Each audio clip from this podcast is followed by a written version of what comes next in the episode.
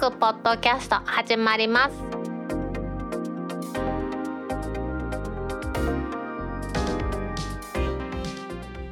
2021年4月16日タックポッドキャスト第139回目の始まりです。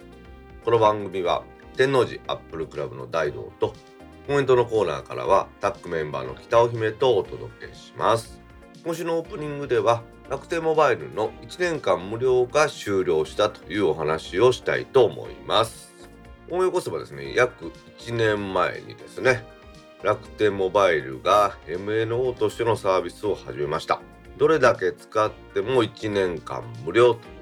かなり斬新な内容で話題を集めましたし天王寺アップルクラウドでは私が加入しましたしすぐに音楽部長の柴さんが加入してですねそしてどんな使い心地であったかというレポートの特別編集まで送り出したと。その後タッグメンバーのほとんどがですねやっぱ1年間無料ということですので楽天モバイル申し込みましてさらにねマモタの声でも有名な魚井先生なんかも私が紹介したりして楽天モバイルに加入するということが起こりましたね。わからんかったらとりあえず加入しておけば1年間無料なんだからっていうことでみんながみんなやった。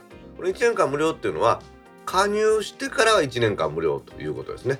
その加入する期限が先週4月の7日の23時59分で締め切られたということなんですね。その無料というのとはまた関係なくですね。楽天の料金プラン1個しかないんですけれども楽天アンリミット6というのは月々のデータ使用量が1ギガまでなら0ただということですね。3ギガまでなら980円。20ギガまでだったら1980円。20ギガを超えたらいくら使っても2980円となるプランなんですね。ちょっとこの話と1年間無料っていうのがごっちゃになってる方が多いんですが1年間無料というのは4月の7日にもすでに申し込みの締め切り終わったんですけれどもそれで契約した人は1年間とにかく無料ということですね。それに対して料金プランの方は年間の無料期間が終わった人でも1ギガまでやったらタダなんですよね。さらには楽天モバイルは RCS ですね。リッチコミュニケーションシステム三大キャリアがやってるプラスメッセージと同じような仕組みですね。あとはアップルがやってます。iMessage なんかと同じような仕組みで国内の通話はかけ放題。SMS も無料で送れますよということになってます。ですのでねみんなとりあえず加入した方がええよとりあえず加入した方がええよということでお話して1年間は無料なんだから別に放置しとってもいいじゃんっていうことは話させてもらったと思います。さらには楽天のこのアンリミットプランですね。これを申し込むだけで5000ポイントがもらえる特典とかもあってですね。これ楽天のポイントで楽天市場に使えるんで便利だなということで申し込んだ方も多いでしょう。楽天はねこうやってね楽天モバイルとして無料で皆さんに加入してもらって全然収入がないのにどうなってんのかなと思ったら先々週ですからねやっぱり赤字だったという話をして楽天本体が日本郵政と提携したみたいな話をしましたけれどまあその話は置いといたとしても楽天自体は楽天モバイルで儲けるというのは将来的には考えてるんでしょうけれども今は楽天のこのエコシステムこちらに組み込む一つの手段としてですね楽天モバイルを使って楽天のエコシステムに取り込んで様々な楽天のサービスを使ってもらいたいというですね楽天モバイルフックですかと言ってもですね、まあ、悪いことは知るわけじゃないですよと言っても過言ではないぐらいの感じで無料にしてやってるんだろうなということなんですね。じゃあその無料にしてるのが終わってしまうのでわわどうすんやろどうすんやろと思っとったら4月の8日からは3ヶ月無料キャンペーンというのをやりだしたようなんですよね。今の楽天モバイルの料金プランは楽天アンリミット6というプランしかありません。これはデータを使うのが20ギガを超えたら2980円ですが1ギガ以下なら無料いうようなものなんですけれどもこれがまた3ヶ月間は無料になると。今までは1年間だったんですけれども4月の7日の申し込みまでは1年間無料だったんですけれども8日からの申し込みでは3ヶ月無料になるということなんですね。なかなかいいんじゃないですかねこれもですね。いろいろと心配しました楽天モバイルですけれども4月の8日ですね。1年間無料プランが終わった時点での加入者数というのが390万回線。300万回線行くぞって言ってたのをちゃんと超えましたしね。順調にいってるんでしょうね。確かに最近街歩いてていろんなところで試してみてもちゃんと楽天モバイルそのものの電波を使うということが多いですね。au のローミングではないというものが多いです。ただ通信が不安定だというのは感じるところがありまして何にもない。普通に楽天の電波を掴んでいるところでデータの速度が極端に遅くなったりするということはやっぱりたまにありますし先ほど言いました RCS の楽天リンクで電話をすると通話の品質が安定しないっていうのはやっぱりあるんですよね。ま、そこはいろいろと研究課題があるんでしょうけども私は無料の時間ですね。私大道の無料の期間終わったんですけども1年間無料で使わせてもらっていろいろと、まあ、実験といいますかですね。こんな使い方できるんだというような勉強になったと思ってますね。私の経験とこの記事からで楽天モバイル1年間無料の活用法というのを取り上げてみたいんですけれどもまずは私としては iPhone のデュアル SIM として使えるものがあった場合2枚目の SIM eSIM で使えますんで eSIM として入れておくということをお勧めしたいと思うんですよね。今流行りのですねキャリアのオンラインプラン。これはみんな横並びで20ギガまでで3000前後。横並びで20ギガまで3000ぐらいのプランになってると思うんですけれどもじゃあその20ギガを超えた際にどうしようかというんですね。IIJ 未用の重量制プランとかっていうのもあると思うんですけれどもやはり月300円前後の基本料金がかかってくるということがあります。そう考えるとこの楽天の1年間無料プラン3ヶ月無料プランもしくは1ギガまでは無料プランというものを使って入れておけばですねこれいいんじゃないかなと思うんですよね。でさらに1年間無料に間に合ってまだね無料期間が1年近くあるという人なんかはサブのスマホの SIM に入れてもらうっていうのもいいのかなと思うんですよね。そしてまあね皆さんね私の家の近くでもよく見るんですけど1ゲーってやつですか？ポケモンだとかあんなんなんかで使ってもらうのはいいのかなと思いますよね。あとはですねカーラビ代わりに使う時のそのデータ通信に使うというのなんかもおすすめですね、まあ、中華タブレットなんかにそのものにですねこの1年間無料の場合やったら楽天の SIM 入れるというのはいいとは思いますしこれながら対応してる世代っていうのはあるんですねですのでそこはちょっと考えもんですけれども安い Android の端末なんかに入れて車なんかで電源つなぎっぱなしにしておいて今度はテザリングをしてですね iPad なんかにテザリングでつないでですねそしてその楽天のアンリミットプランのパケットを使って外とつなぐっていうのも一つの手なのかなと思いますよね。まあ、使い方は無限なので、まあ、おすすめわざわざですね契約してやってみようかというのまでねやる気ないよいう人はまあ別なんですけれども私なんかもう好きなのでとりあえず契約してみてですねどんな使い方できるのか考えてみようかと考えるとこんな感じかなと思いました。実際ですね4月の7日の駆け込み需要っていうんですか今日の日までに申し込めば1年間無料という時には楽天のサイトが重くなりましてですねアクセス集中でつながりにくい状態になったそうです。ですので無料キャンペーンのエントリー受付だけのページを楽天は作ってですねでそれをしのいだということですね。こういう時ね楽天の動きっていうのは早いなと思うんですよね。大手のキャリアだったらなかなかここまでいかないことありますので申し込もうとしてサイトにつながらなかった人にはですねエントリーだけするサイトも作ったと、まあ、ですがですねもう楽天の申し込み体制というののキャパを超えてるみたいで商品とか SIM の発送に関しては1週間ぐらいかかるということですからね。今日が16日ですからもうそろそろ皆さんのお手元には届いた頃かなというふうに思っています。楽天モバイルが MNO として始めた料金プラン。楽天アンリミット5これが終わりまして楽天アンリミット6になり加入した方が1年間無料というキャンペーンがいよいよ終わりましてこれはね加入してから3ヶ月無料のプランというのに移行しました。どちらにしろねこの業界としてはびっくりするぐらい安い料金体系です。ただ通信に関しての品質は今のところまだちょっとですね他の三大キャリアに比べると弱いところあります。まあこれはねだんだん改善されていくものだと思いますのでね楽天モバイル。メインではねちょっと怖いところありますけどサブであればですね加入してみてはいかがかなと思います。それではタックポッドキャスト2第139回始まります。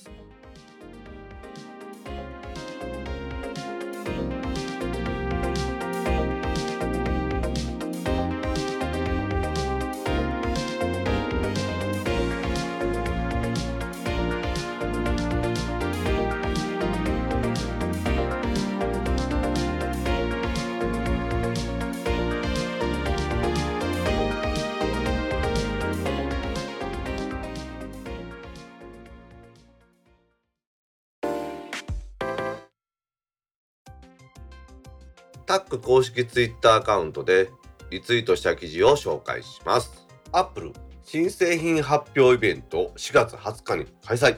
予想は新 iPad や M1 iMac など Engadget Japan からの記事です大変噂になっておりました4月にですねアップルが何か発表イベントをやるんじゃないかというお話なんですけれども正式に4月の20日日本時間では4月21日ですね。午前2時からやるということが発表されました。もう招待状がですね各マスコミなんかには行われているんですけれども春の祭典ということで絵がですねどんな絵かと言いますとなんかこう線で描いたリンゴのアップのロゴ春のスプリングですね。それとバネをかけてんじゃないかというものです。これのですね4月の20日のイベントの前にですね Siri が次のイベントいつやねんって聞かれたら4月の20日ですと答えてしまったというのが4月の13日にはもう起こっていたようなんですよね。我が天王寺アップルクラブは Slack を使ってですねメンバー同士の情報交換をやっているんですけどもそこにね結構早くパッと情報が流れるんですけれども今回もメンバーの方が Siri にイベントのことを聞いたら答えてくれるよっていう話があってご自分でもですね Mac のシリに話しかけてみたところですねなんとシリからですね The special event is on the Tuesday エイプリルうんたらかんたらかんたらとですねちょっと英語下手で申し訳ありませんけれども4月の20日の火曜日にカリフォルニアクパチーノのアップルパークでやるぞということを話してくれたということをアップしてくださってですねそしてだいぶその板ではですねそのスレッドでは盛り上がったというところなんですよね。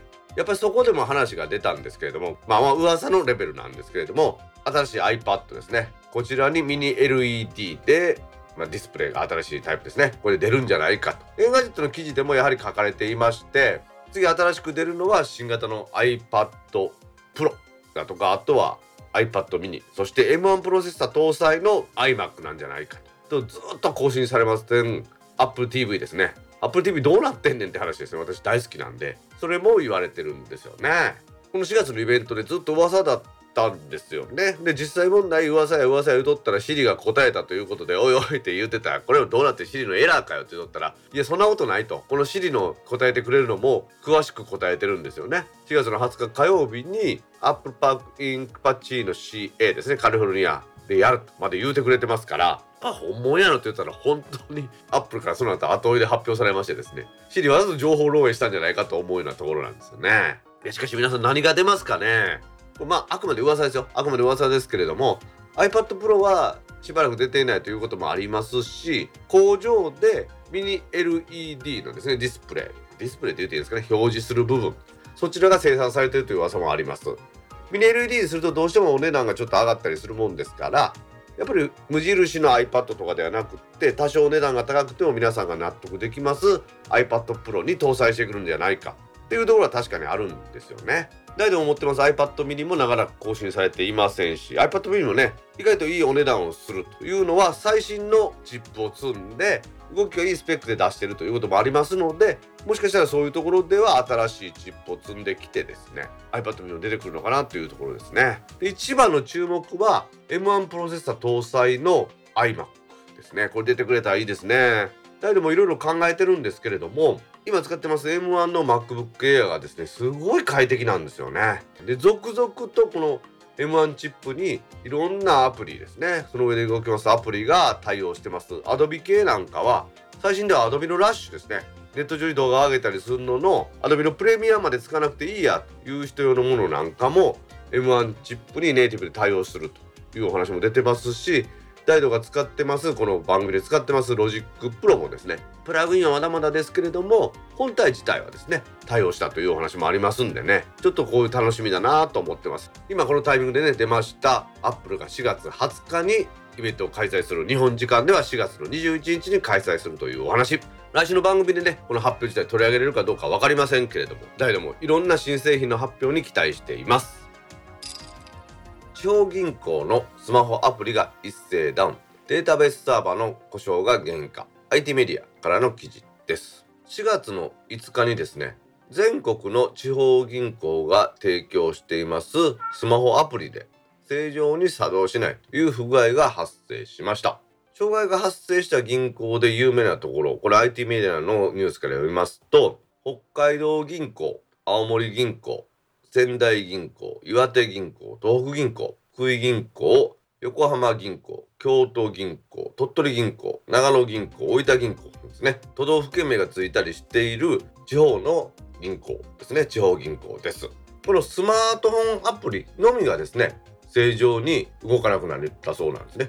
どの銀行もですねインターネットバンキングは正常に稼働していましたので単にスマホアプリこちらの方だけの障害だったということは間違いないようなんですね。でこれの原因がどうやらですね NTT データが提供しますマイパレットというスマホ向けのバンキングアプリこの基盤を利用してですね各地方銀行はスマホアプリサービスを提供していたのでそちらでの障害だったということのようなんですね。仙台銀行が発表しているウェブページからのリリースを見ますとアプリバンキングのデータベースサーバーが故障したのが原因とはっきりと書いていますね。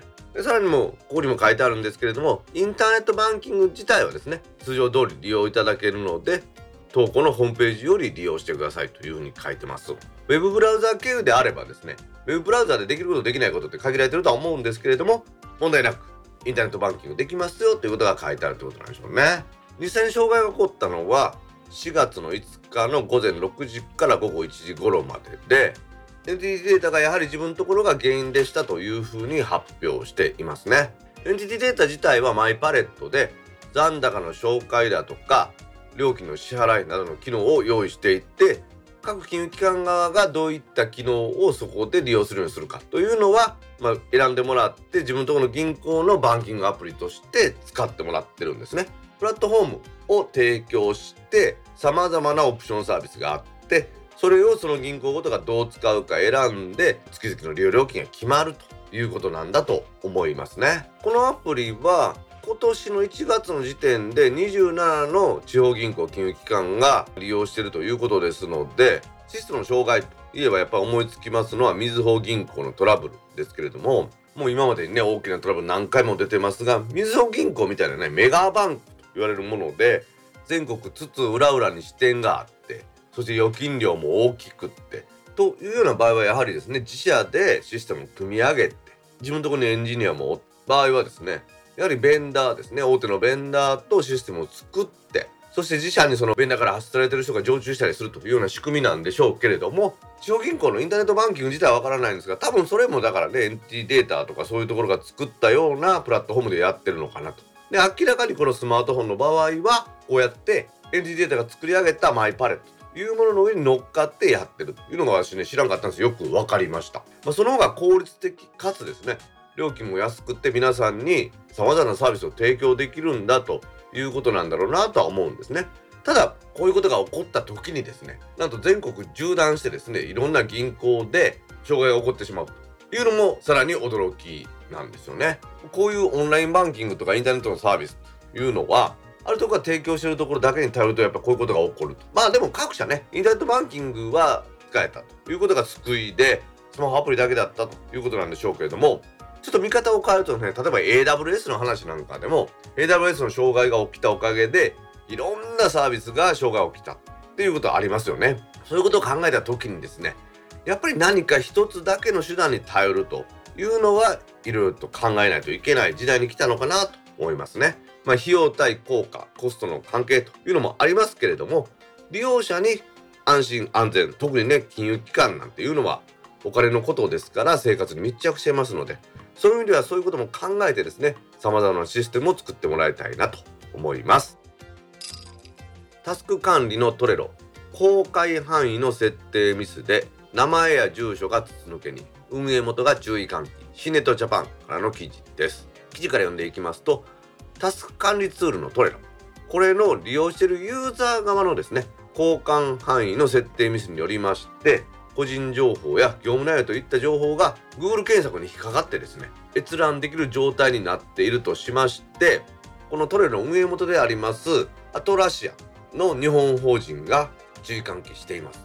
アトラシアのウェブページ自体に書いてあるものを引用しますと現在トレロの一部のユーザーがボードの公開範囲を公開に設定することに起因してボード内の情報がインターネット上に公開される事象が発生しております。トレロの初期設定ではボードは非公開になっておりユーザーの任意で公開範囲を選択することが可能です。というふうになってます。つまりトレロの脆弱性があったりしてですねそれで侵入されて漏洩したというわけではなくってあくまでもユーザー使ってる人のこのボードと言われるタスカニツール自体の公開範囲を公開インターネット上にみんな見れるようにしてしまったということが原因だというふうにアトラシアン自体はウェブページに書いてるんですよね。もう恐ろしいことにですねそのトレロを利用します企業まあ個人もいるみたいなんですけれどもこの人らがそこに載せてる個人情報ですねそれとかまた営業の活動記録とかいうのが検索エンジンそちらから情報収集できる状態になっていましたので検索エンジンを通じて外部から閲覧できたみたいなんですよね。その閲覧できる情報は例えば企業さんが採用管理のボードっていうのを作ってそのタスクの進捗状態を管理してみんなでねチームの人たちがどんな状況でやってるのかっていうのを分かるようにするということをやっていた場合例えば応募者の名前とか住所とかプロフィールですよね。そして採用可否ですね。この人採用しますしませんとかいうのは。あとは採用試験受けに来た人の評価ですよね。頭が悪そうだとか書いてあったっていうところまでもですねなんと閲覧できるような状況になっていたようなんですよね。いやこれちょっと恐ろしいところですよね。情報漏洩とかとはちょっとね話が違うんですけれども逆に言いますと自分たちが中で見るためだけに作ったボードということもありまして様々ですね外に漏れたら困るようなことを書き込んでいるというのは事実なんですよねそしてそこでこのトレロ側の、ま、ミスによった情報漏洩ではなくってユーザー側が自分で公開してもいいというそのチェックボックスなんかにチェックをしてやってるというとこにこの問題があるのかなというふうには思うんですよね。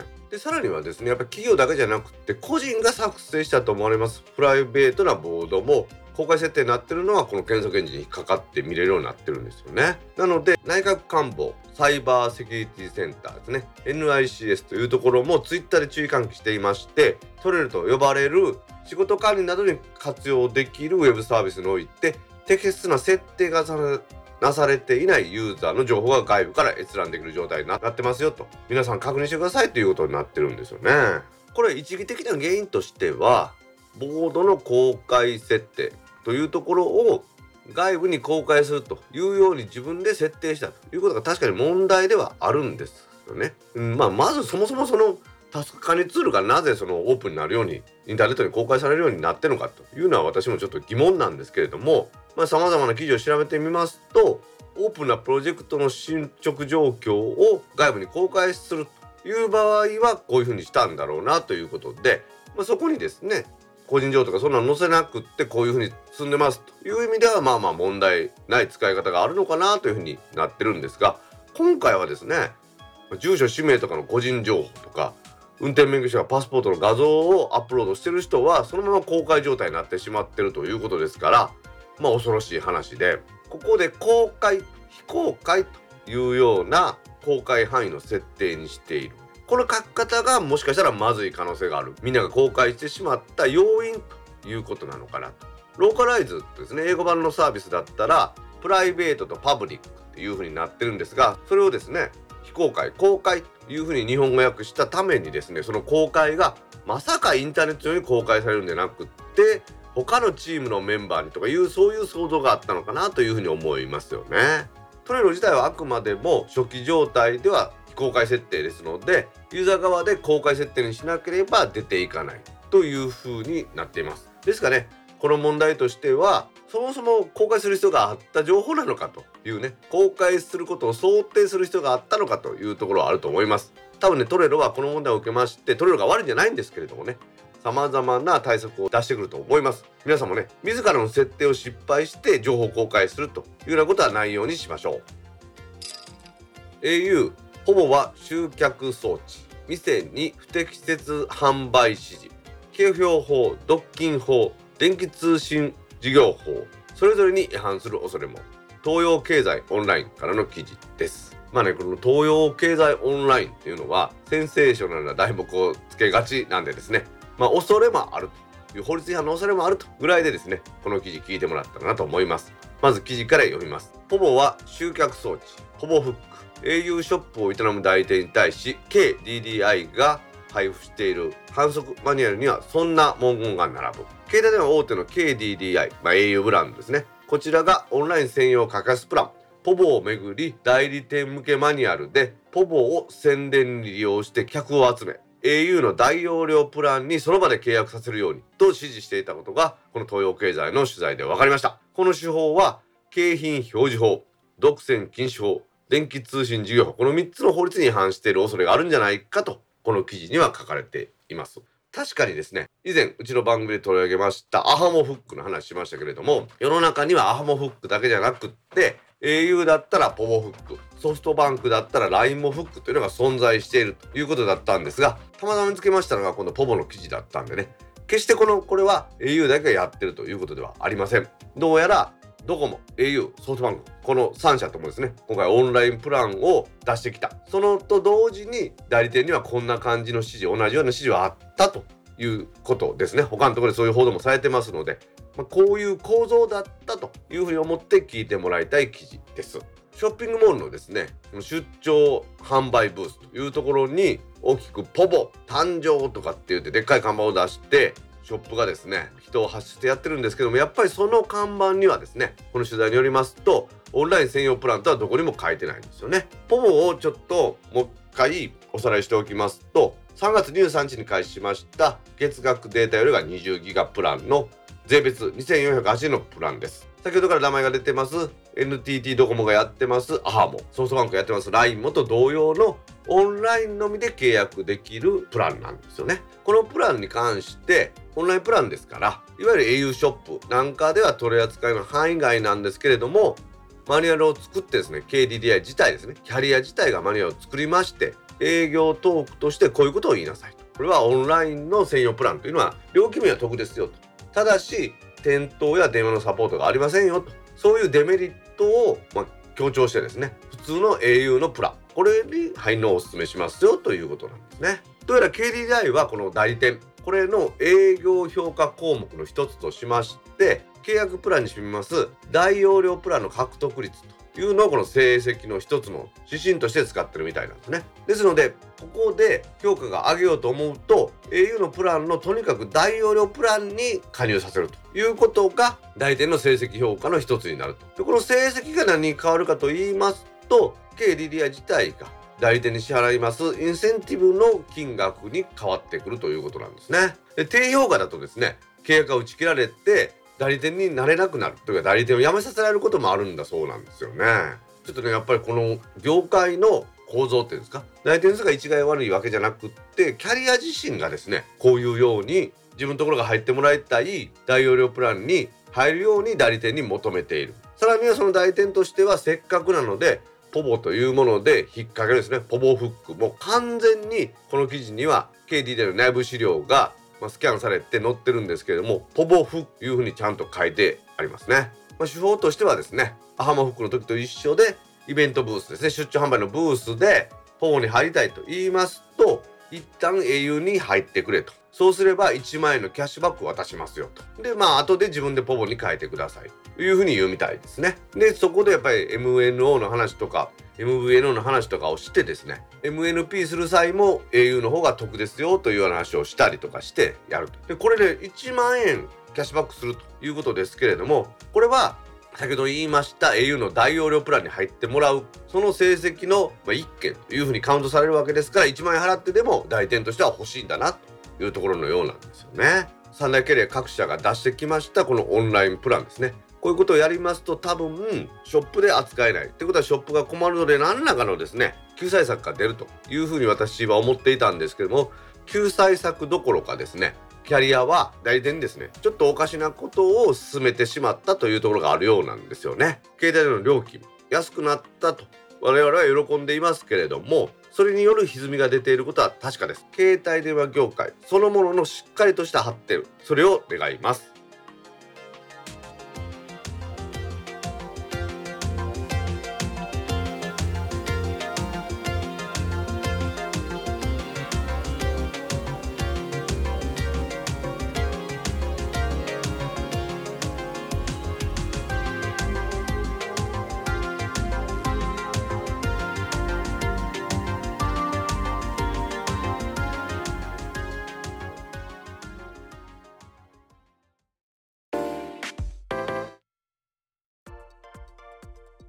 ポッドキャストにいただいたコメントを読んでいくコーナーです。このコーナーからはタックメンバーの北尾姫とお届けします。皆さんコメントありがとうございます。はい今週もたくさんのコメントありがとうございます。まずはじめに Facebook ページにいただいたコメントを紹介します。はいお願いします。Teams 電話は便利ですね。勤務先ですでに導入されていますが03番号での発着信がネットワークがつながっていればどこにいてもどこにいてもそれこそ海外にいてもできますし保留転送とかもできます。スマホだけじゃなくて Teams のアプリを入れていれば Mac や PC でも通話できますね。もっともどこでも端末が何でもつながるということは Teams のアプリを入れる機器は厳選しておかないとあれですが三井康弘さんから4月10日19時14分にコメントいただきました。はい三井さんコメントありがとうございます。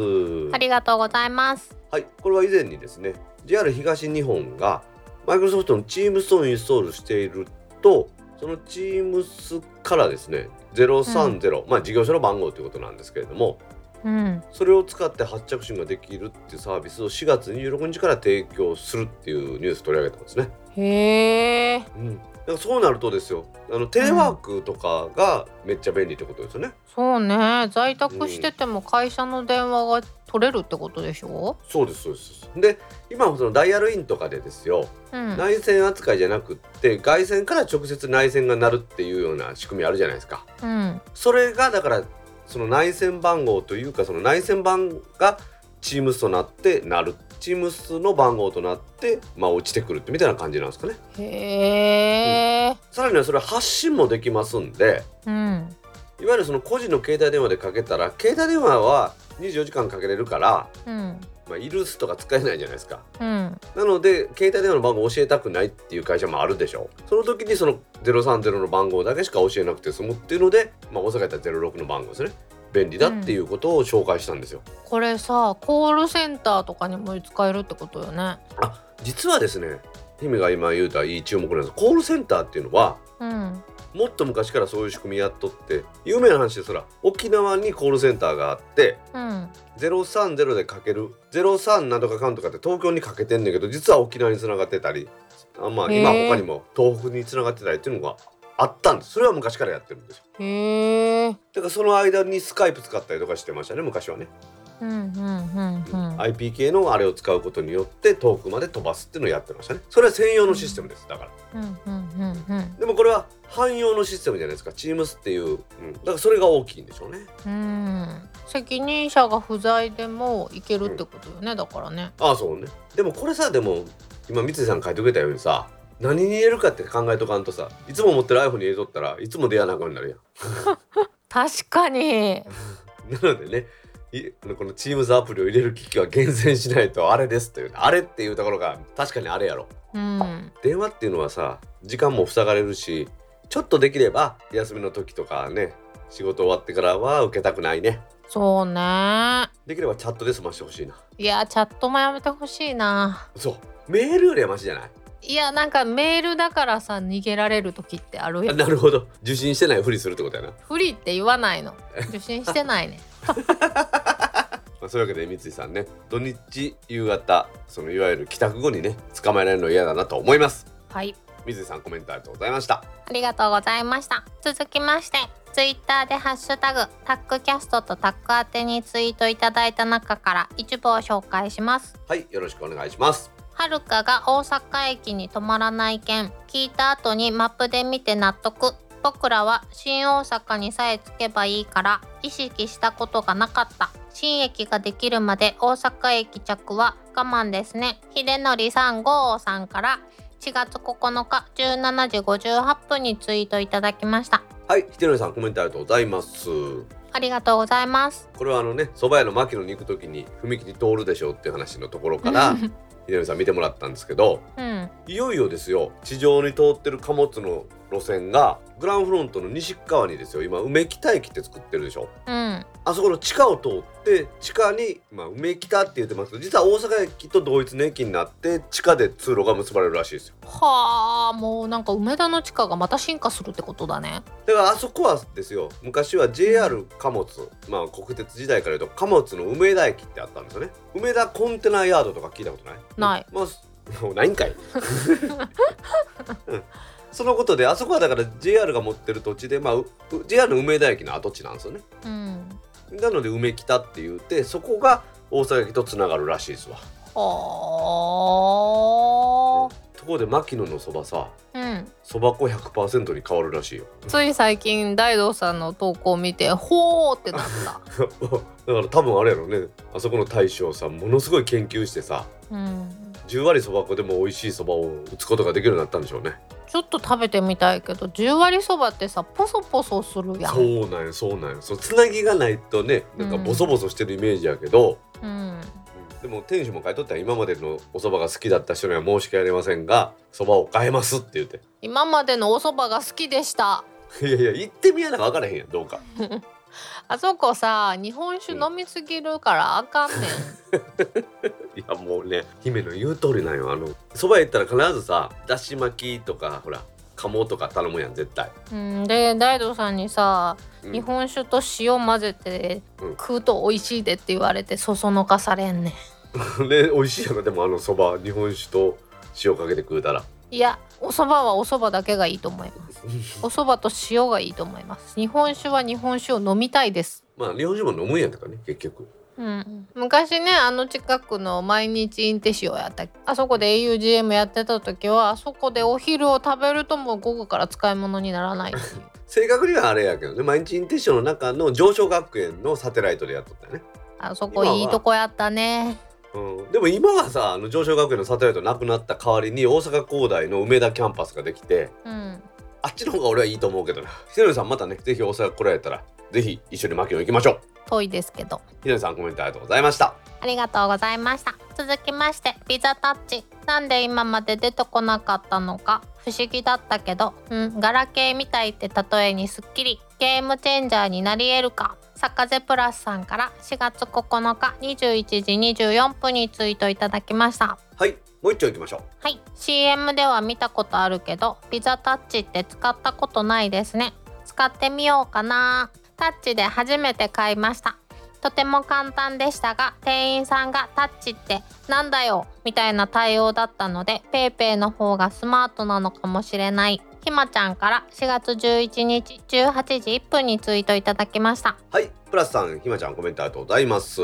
ありがとうございます。ビザタッチのお話でひまちゃんは使ってみようということと使ったというレポートと両方いただきました。ね。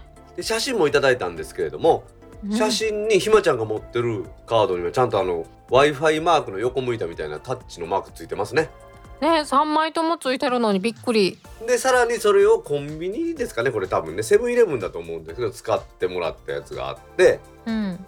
うちの番組で取り上げたビザカードのカードにクレジットカード番号が書いてないっていうカードですよこれ。あーほんまや。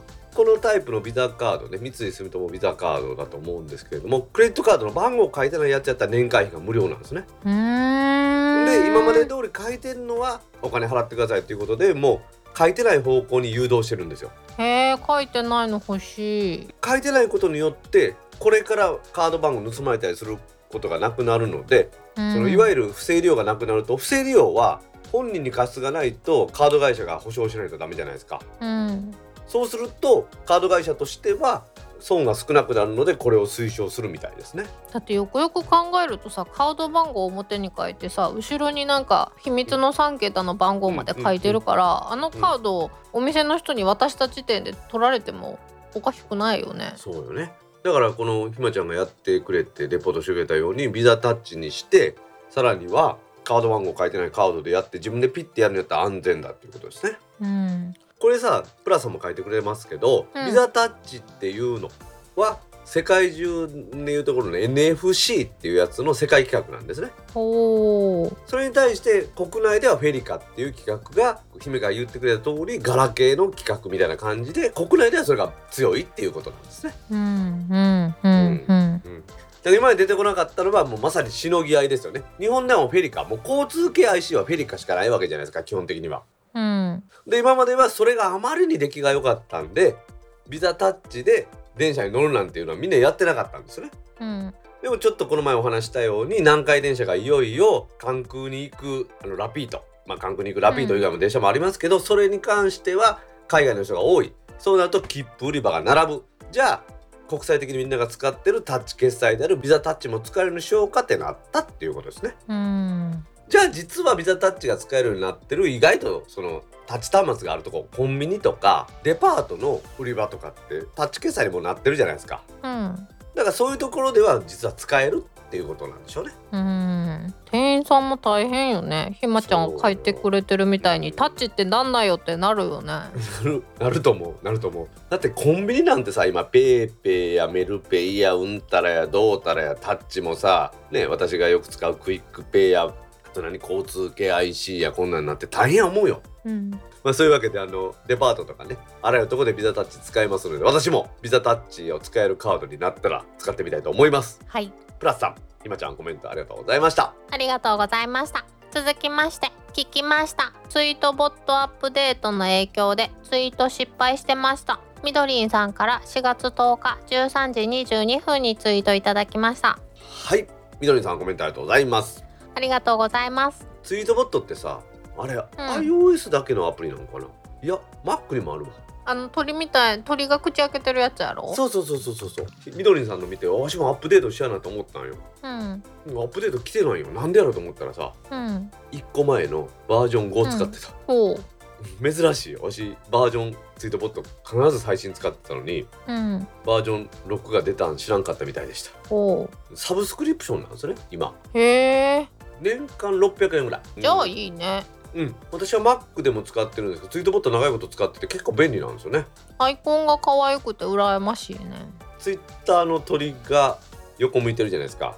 公式アイコンは、あれを前から見たみたいな感じになってるね、口開けてるよね。そうそう口開けた鳥で。可愛いよね。可愛いあれバージョン6に私もしましたんでまたアップデートあったら教えてください。はい。みのりさんコメントありがとうございました。ありがとうございました。続きましてあの回の放送拝聴していました。大道さんの怒りがひしひしと伝わりました。ポチョムキンさんから4月6日10時56分にツイートいただきました。はい。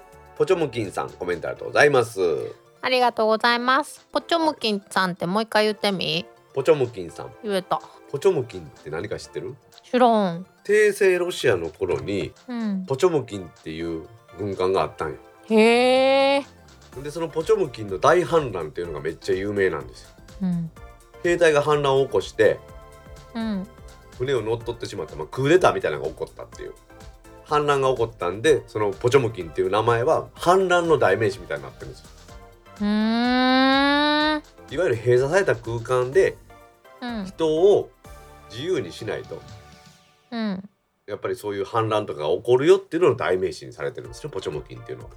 へえじゃあこっそり使おう。ポチョムキンやなって。まあそうね。ちょっとイラッとしたらポチョムキンになろうって。ポチョムキンルアって言うわ。でこの配信の怒りっていうのはですよ。うん。もともとその RCS Rich Communication System っていうのがあってうん。それっていうのはチャットとか無料音声通話ができるっていうのが基本なんですね。うんアップルの iMessage はまさにそれじゃないですか。うんうんうんうでもん経験したことあるチャットもできるし、 FaceTime っていう電話もできるし、テレビ電話もできるでしょ。それはうんデータ通信料はかかるけれども、いわゆる重量制の1分いくらっていうのはかからないんですよね。うんで楽天リンクもまさに一緒ですけど、うんプラスメッセージは音声メッセージはダメ。テキストメッセージができなくって、結局通話料はキャリアが儲けたいから取るっていう話になってるじゃないですか。うんうんうんうん。これがだからプラスメッセージで音声通話もできて3大キャリアがつながるんだったらみんな3大キャリア使うと思うよわし。うん。そういうところがだからおかしいっていう話をしたことがあるんです。うーん。うん。結局は儲けたいからやってるうまいことやってるだけでそれだとやっぱり顧客は離れていきますよね。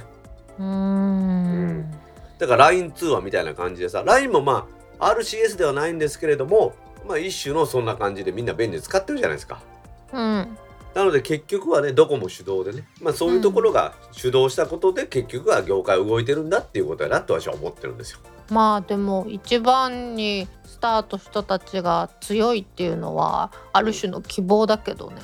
まあでもさらに言うとささっきのねビザタッチの話じゃないけどガラケーって言われるぐらいうんその企画を日本独自の企画を作ったのはドコモなんですよね。うん電電公社の頃からいわゆる移動体通信と言われるものを研究して日本独自の仕組みを作ってうんでやったということでやっぱりもう業界のリーダーであり、まあ、世界のリーダーなんですよ。うん。ってことはそれに逆らえるとこはないんだろうなっていうのがまあまあ普通の考えですよね。なんか高度経済成長期をそのまままだ走り続けてるのかなって思うよね。そうなのビジネスモデル一回作ったらそれを儲けれる限り儲けようっていう考えなのね。うん、なんか今の時代とちょっとだけまだ日本はが逆行してるなと思うの。でもそれだけの技術が伴ってるのでなかなか他のところが反旗を翻すのは難しいのね。うん。まあそういうわけで RCS プラスメッセージで音声通話ができることを私は祈ってます。はい。というわけでポチョムキさんコメントありがとうございます。ありがとうございます。続きまして、テッドラッソシーズン2もやるらしいですね。楽しみです。ポトフさんから4月10日12時58分にツイートいただきました。はいポトフさんコメントありがとうございます。ありがとうございます。ポトフさんね Apple TV を最近見るようになったっていう話でうんうん。面白い番うんうん組いろいろあるっていう話で、私と一致したのはこの Ted Lasso っていうサッカーの話ちょっとやったじゃないですか、あのみどりさんから教えてもらってみたやつ、うん。で2もやるらしいですねっていうことで情報いただきました。またサッカーの話題ちょっとしか出てこうへんのかな。そうやね。もうまあそうやろね。あの 何？よしロッカールームで今日はやるぞって出て行ってサッカーのシーンがなくって勝ったって帰ってくるってシーンやからねこれサッカー番組ちゃうやろってやつちょっと効率的よね。効率的やねポトさんはねもう昔からうん。ポッドキャストやってる方でマイカップオブティーっていうのがまあ看板で他にもいろいろやってはるんですけどへえ。私はよく聞かせてもらってるんですけどポトさん最近ねサウナにハマってるらしいですよおお。ポトさん大体名古屋に住んでるのにうん。私があのわざわざ名古屋まで行って入ってるうん。ウェルビーに行ったことがなかったっていうえ？ーことでびっくりやろ。うん、いやわざわざ名古屋に行く方がびっくりやけどねやっぱり。まあ人それぞれだな。姫もでも俺やろヨガ好きやろ？いやでも例えばヨガの先生がさ名古屋にいい人がおるって言ったらちょっと行ってみようかと思わへん？いや。否定ですか？否定ですか？えん何？あの大阪にはない抜きんでたサービスがあるの？そのいやいやもうもちろんもちろんもちろん。その大阪どころか日本中でここしかないんじゃないかっていうサウナがある。あそうなんや。じゃあ行くかもしらん。フィンランドみたいな感じで。まあ細かい話もしゃあないけど特徴的なんでこれはここしかないっていうのはうん。フィンランドって寒い国じゃないですか。うん。であの人らは水風呂っていうのを設けてるんじゃなくってうん。湖のほとりにサウナを作ってうんうんうんうん。その凍ってるような湖に飛び込んで体冷やすって聞いたことあるでしょ？うん。なのでマイナス20度の室温でうん。水温が凍るか凍らないかギリギリの1度2度の水風呂がありうます、ん。おそっか。行ってみたなったやろ。うん もうもうもうもうええわ。なんかごめんなさい。ポトさんぜひねサウナ気持ちいいんでハマってください。はい。ポトさんコメントありがとうございました。ありがとうございました。続きまして、週末あたりいじってみようかと画策。岩石さんから4月9日6時25分にツイートいただきました。はい岩石さんコメントありがとうございますありがとうございます。はいこれどんな話かと言いますとですね IIJ ミオ私が使ってるやつそれうんがギガプランっていうのを新しく作りまして、うん。月2ギガで858円。税込みですね。今税込みでしか言わないから。うん。でやるっていう話なんですよ。へえ。ツイッターに書いたらですね。うん。さんから週末あたりいじってみようかとっていうことなんで岩石さん自体も IIJ ミオなんでしょうね。うーん。これはもううちの番組でも何度も取り上げてますけどもともと MVNO と呼ばれるところの方が安かった、うん。そやけれども総務省から国の指導が入ってうん。各社オンラインプランっていうのを作ってほぼ横並びで約3000円で20ギガのプランを作りました。うん。それで MVA の方が高くなるという不思議な現象が起こりました。うんでその後各 MVA の方が値下げをしました。うん。まだね我々みたいにもともと使ってる人は適用されないんですけれどもうん。いよいよ5月からこの IIJ ミオのギガプランっていうのが我々も使えるようになるそれでだいぶ安いですよって話をしたんですね。うーん。ほんま笑うやろ。国の指導のおかげでキャリアの方が一瞬安くなったからね。あの第三のビールみたいだよね。ほんまやな。ほんまやな。国の指導で税金上がってな。おいどうなってんねんって話でもそれでも何度も言うけど一番儲けてるのはノンアルコールビールやからね。はあそうね。あ。れ消費税しかかかってないからな、そうね。だからあれ丸儲けやで。酒造メーカーは最近だってあの普段はお酒ビールを飲んでるけどちょっと平日はノンアル飲もうかなみたいな人が増えてきてるんでしょ？いや全然知らん。わしそんな感覚になったことないんで。あれちょっとビールもうほぼビールやいやいや全然ビールじゃないでしょ。なんかなんかごめん 全然ビールじゃないですよ。えなんかさ多分ビールが好きな人の中にはあの爽快感が好きで飲んでる人っているやんか。あの、うん。アサヒスーパードライとか好きな人とか、うん。うん。うん。ああいう人たちにしとったら安くて同じような爽快感が味わえるからいいんちゃうかなと思って。うん。つまり酒の味が分かってないってことやな。悪口やろ。え でも最近私あのももこもこ泡立つやつ買ったよ。酒の一滴は血の一滴やで。泡出たらこぼれるやろ。ちゃうねん。あれ開け方がちゃんとしてたら全然こぼれへんねん。でも泡になってしまうのやろ酒が。もうそれビールの飲む資格ないやん。いやいやそんなことないよ。だって缶ビールをポコッと開けて飲んだらさ別に泡なんか立たへんやん。いえぐあそうね。そうね。大道さんグラスに注ぐ派じゃないんだね。や真に美味しいビールで香りがいいビールとかあるでしょ？生とかで。うん。あれっていうのはそうやって飲んだら美味しいけど缶ビールなんかさ別にグラスに注ごうか、そのまま飲もうがさ別にそんな変わらんやん。あの缶の口当たりが好きじゃないの。黙んのやめてもらだっていい？でもそもそも私が振ったあの泡泡になる缶は缶のまま飲むわと思って。黙ってたからそうやなそうやなそうやな。結局その話矛盾しとるなそういうわけで岩石さんぜひね週末いじってみて結果を教えてください。聞きたい。岩石さんコメントありがとうございました。ありがとうございました。続きまして今年の WWDC 楽しみです。今まで iMac Mid 2011だったので最新 OS は関係なかったのですが M1MacBook Air を買ったので OS 上げるかは別として新 OS が身近になりました。イクラムさんから4月10日18時24分にツイートいただきました。はいイクロンさんコメントありがとうございます。ありがとうございます。ほら姫も私も持ってる M1MacBook Air 買われたみたいですよ。イエーイもうあれもうなんていうのかな。今までインテル Mac に金かけてたの何かと思うよね。そんなに私まだ恩恵感じてない。ほんま私はやっぱりねめっちゃ早いんでうん。今使ってる MacBook Pro がだいたい40万ちょっとで買ってるんですよね。そのバカにした笑いやめてもらっていい？ほんで M1 の Air がまあ4分の1ぐらいですかね。10万するかせんかぐらいでしょ。うん、iPhone ぐらいだね。iPhone より安いけどなわしの場合もう iPhone ってなんなんやろっていう話やん、そしたら。でも逆に言えば iPhone の技術を利用して作った Mac なんで、うん。基本的には小さければ小さいほど集積度が高くなるから、うんノートがデスクトップより高いのと一緒で iPhone の方が高くなるのはしょうがないのかなと思ってますうん。言ってることはわかるでしょ？うん。コンパクトなもので性能高くしたらそのコンパクトで性能高いものが高くなるんじゃないですかお値段は、うん。うん。うん。うん。なのでしょうがないのかなとは思いますけどね私は唯一タッチ ID が嬉しくて、何回もポチってしてる。これぐらい大きいものになればさタッチ ID とフェイス ID と両方使えればいいよねあー、確かに。だからフェイス ID でやっててみてマスクしててダメやったらタッチ ID に切り替わるっていうのやったら助かるなと思ってますうん。うん。うん。うん。うん。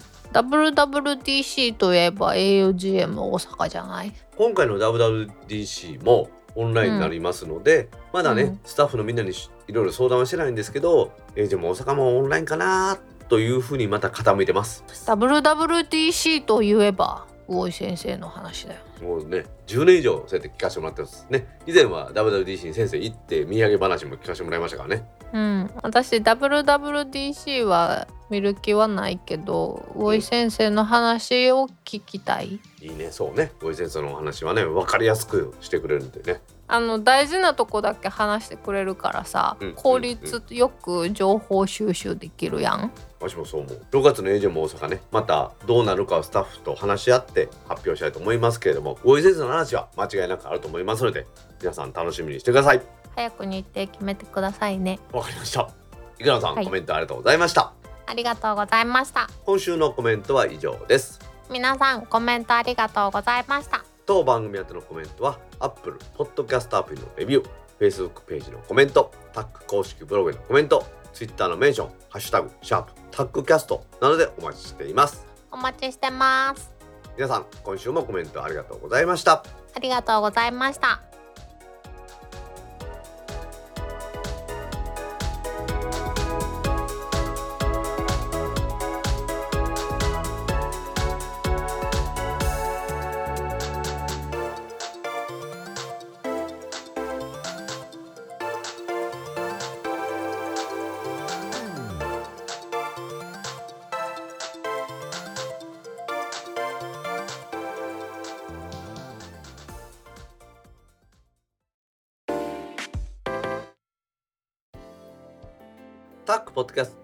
第139回もエンディングを迎えました。はーい。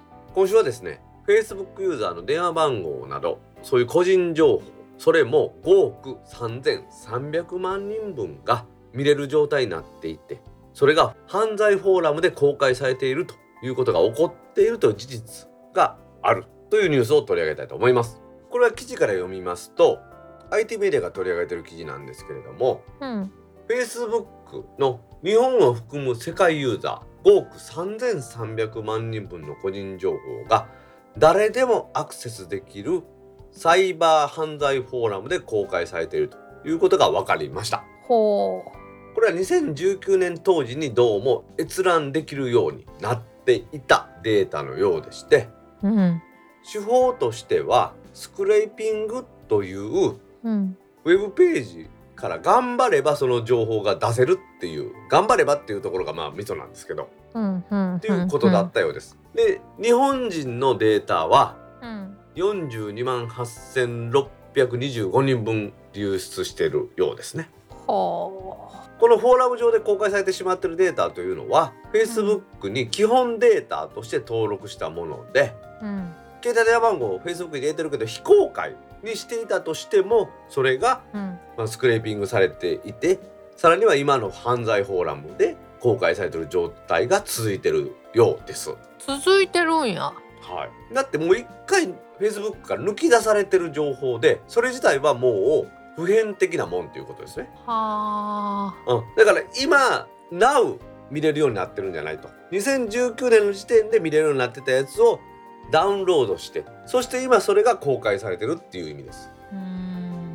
で私も早速ねこの今言いましたようにサイトが公開されてるんですけれども、うんそれからですねそのデータベースをもとにうんあなたの情報がその公開情報になってるかどうかっていうのが検索できるサイトができてるんです。うんまあそれはデータベース公開されたらできるわなそんなんね。でそこに電話番号入れたら分かるんでやってみました。はい。はい。私の電話番号は漏洩してませんでした。あそうなんや。はい。それどういう基準なんやろうね。登録順とかなんかな。42万人以上日本人は流出したってことですけれどもうん。そこのだから誰が対象だったかどういうことで出たのかっていうのはいろいろ調べたけどやっぱ分かりませんでした。うーんまあ、例えばですよアルファベット順で A から ABCDE の人だけ出たとかそんなんとかもあるのかなとは思うんですけどね。うんこういうことが起こるとですよちょっと怖いですね。姫はこういう経験としてさまあこの番組でも以前話したことあるけどうん楽天のサイトでさうん乗っ取られたことあったよね。私この前もクレジットカード不正利用って言われたで それは何？カード会社から不正利用がありましたって言われたってこと？うん。電話かかってきたまた。うー。んそれこそさうん。さっきのひまちゃんの話じゃないけどやっぱりカード番号がカードに記載されてないっていうカードの方が安全安心やわな。そういうことなんかな。ネットのお買い物が危ないんかなと思って。いやそれはね今ね結構しっかり管理してるよ。あそう。逆にそのなんちゅうの？フィッシングサイトみたいなところに間違って入れたりしない限りはうん。うん大丈夫やと思う。フィッシングサイトにさすがにもう引っかからんと思う。引っかかってないと思う最近。それがやな。いやちょっと気をつけなあかんわと思うと大丈夫やけど、うん。今姫は言うたことはさ私は引っかからへんっていうことを宣言したやろ？だって危ないと思ったらクリックせえへんもん。いやそれよね。それよね。だから危ないと思わなければクリックするってことやろ？うん。ってことは危ないと思わないようにするように偽装されたら終わりってことや、鱗が出た。うん。目から。その通り。だから私はもうそういうところが来たら危ないとか思う思わんじゃなくって全部消すんですよ。そういうメールが来たら。あもうもう関係ないと。そんなんが例えば来たら自分でその情報は確認するから。公式サイトに行って公式サイトにどんなことが載ってるかっていうのは見るってことね。不正利用された恐れがありますっていうのとか来てさそれが危ない危なくないに関わらず決して実際カードのサイトに会員と自分の会員情報を打ち込んだら今使ってる情報ってみんな出るじゃないですか、うん。それから見ればいいじゃないですか。問題ないでしょ。うん。危なかろうが危なくなかろうがその系のものはもう見ない。クリックしないっていうのを徹底してます。見ない。あのだからそれが来た瞬間にそれ消すんよなんでかって消さんとまたそれを見る恐れがあるじゃないですか。うん。まあそれが大事だと思いますわ。G メールにうん。死ぬほどそんなん来てるんですよね。迷惑メールっていうところ見たことある？G メールの。うん。あそこにね1日23通来てるうちは。それエロサイトばっかり見てるからやろ。待って待って待って。エロサイト見たところでメールアドレス入れへんかったらけえへんやろ。どうよ？そっか。おだから違う。違うやろ。分かってくれた？これ。そっかそうね あの皆さん間違ってますけどエロサイト見たらそのエロサイト見たらなんかウイルスに感染しましたとかいうのが出てさそれクリックしてえらい目にあったっていうのをネットで見るけどさうん。なんぼエロサイト見てもメールアドレスは分からんはずやかへえら いやへえじゃないそれは当たり前のあんた IT 企業におったやろその仕組みは分かっとるやろ でも取ろうと思ったらどんな情報も取れるって言われたもんまあそれはそうやけどそれだけで金かけるかどうかは別問題で IP アドレスは抜けるやんか。当たり前やけど IP は分かるんやからね。うんそうね。プロキシを使わない限りは生の IP が出るんやからさ。うん。そやけど メールアドレスはそのプロバイダーとは関係ない仕組みを使っとるやん、そっか、うん。だって俺 ISP のメールアドレス使ってないもん。もう私なんかエッチなサイトを見たら必ずメールアドレスは抜かれるもんやと思ってた。疲れるわけねもう。なんかもう偏見やなほんま言うとくけどさ姫勘違いしてるけどわしあんまりエロに興味ないで。そうかな。女性には興味あるよ。うん。あと猫にね。それとそのエロサイトに興味あるかは別やろまあそうなんじゃない？大道さんがそう言うんだったらそうなんじゃない？今でもまあ今言った通りその ISP とメールアドレス別やから抜かれることないと思うよ。おー。まあでもさそうん。のメールアドレスをいろんなところにどうしても書かざるを得ないしうん。あとはウェブサイトとかでなんかご意見あったらくださいっていうのを書くとさメールアドレスを収集してるロボットがあるやん。あんなに収集されることがあるらしいよ、なのでアットマークの部分のアットマークをうん。カタカナで書いたりしてるようなサイトあるでしょ？あるね。例えば大道さんカッコしてカタカナでアットマーク gmail ドットなんとかって書いてるようなサイトあるやん。うん。あれはロボットで情報収集されないようにしてるらしいですよ。あー。うんなんかあれを使ってセールスメールをひたすら送るとかってあるんでしょ？ああそれはあるみたいやね。うん。うん。そういうところからも気をつけなあかんしさ。めでも Facebook の場合はさうん。登録するのに絶対メールアドレスいるやん。そうやねん。その後携帯電話を書くか書けへんかは別やけど絶対メールアドレスはいるからうん。やっぱりそういうところもちょっとお願いしますよって感じよね。ねしかも捨てアドではできへんやんか。なんでか言うたらパスワード変えたりするとき必ずメールアドレスに確認とか来るやんか。うん。ほんなら捨てアドとかでできへんから。やうん。そういう意味ではその管理はしっかりしてもらわないと困るなとは思いますよね。ね。姫のところに今さっき言った迷惑メールとかでさうん。なんかわしんとこによく来んねんけどなんかなんとかさんがあの連絡いただければ3,000万円あげるって言ってますとかいうの来る？最近来ない。でも私もうめっちゃ昔やねんけど mixi やってる時にうんうん。タレントのマネージャーさんっていう人から連絡メッセージが来てうん。うちのタレントが病んでいるので一度会ってもらえませんかみたいなのはちょっとほんまにアイドルに会えるんかもしれないっていう淡い期待を寄せたよ。あんた意外と騙されやすいな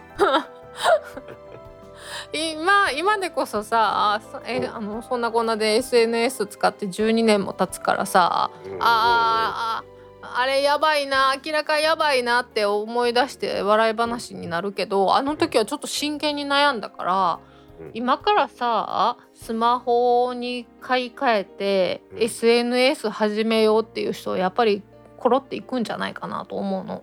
わしはその点さ街歩いてたら女性が「すいません」とか声かけてきてさうん、物売りつけたりとかなんか宝石売りつけたりとか絵売りつけたりっていうのあったやん。昔ね。だからあんなんか知ってるからすいません言われても無視するし。まあでも今の大道さんに話話しかけようって思う人はいないと思うけどね。そうやわし大阪の日本橋っていうところに住んでるんですね。うん。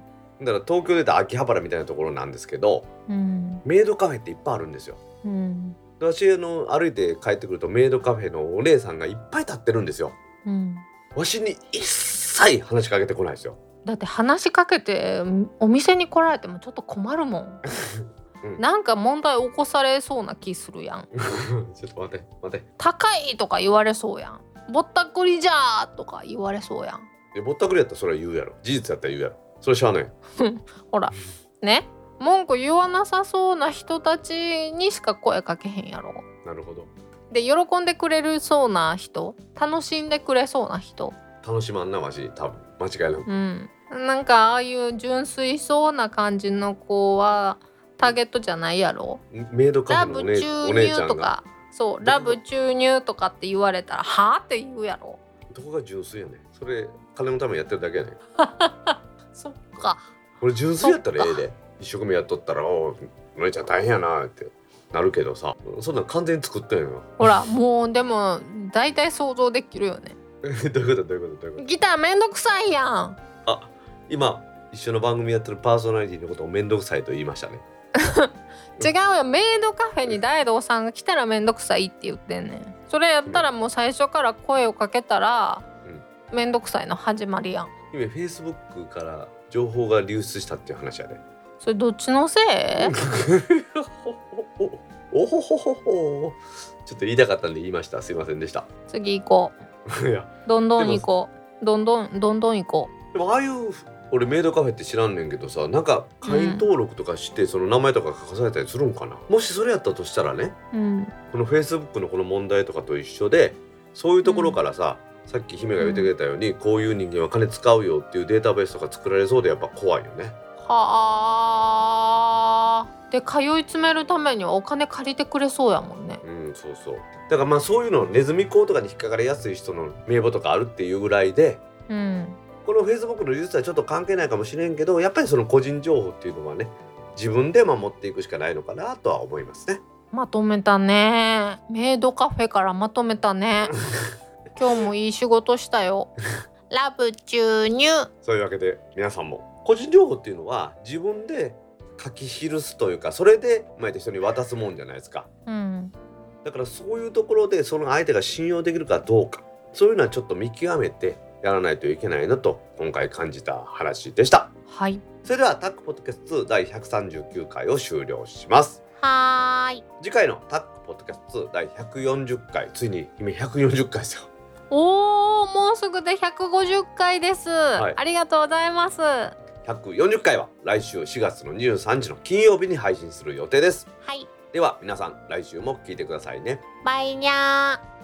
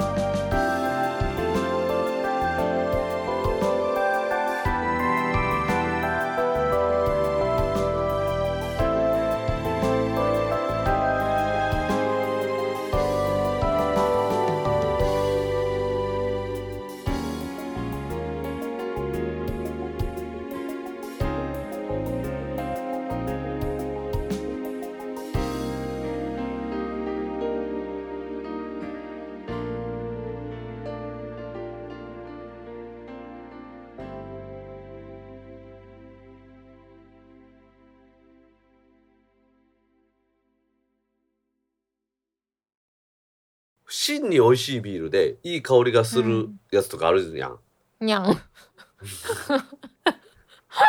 ゃんと喋ってよ。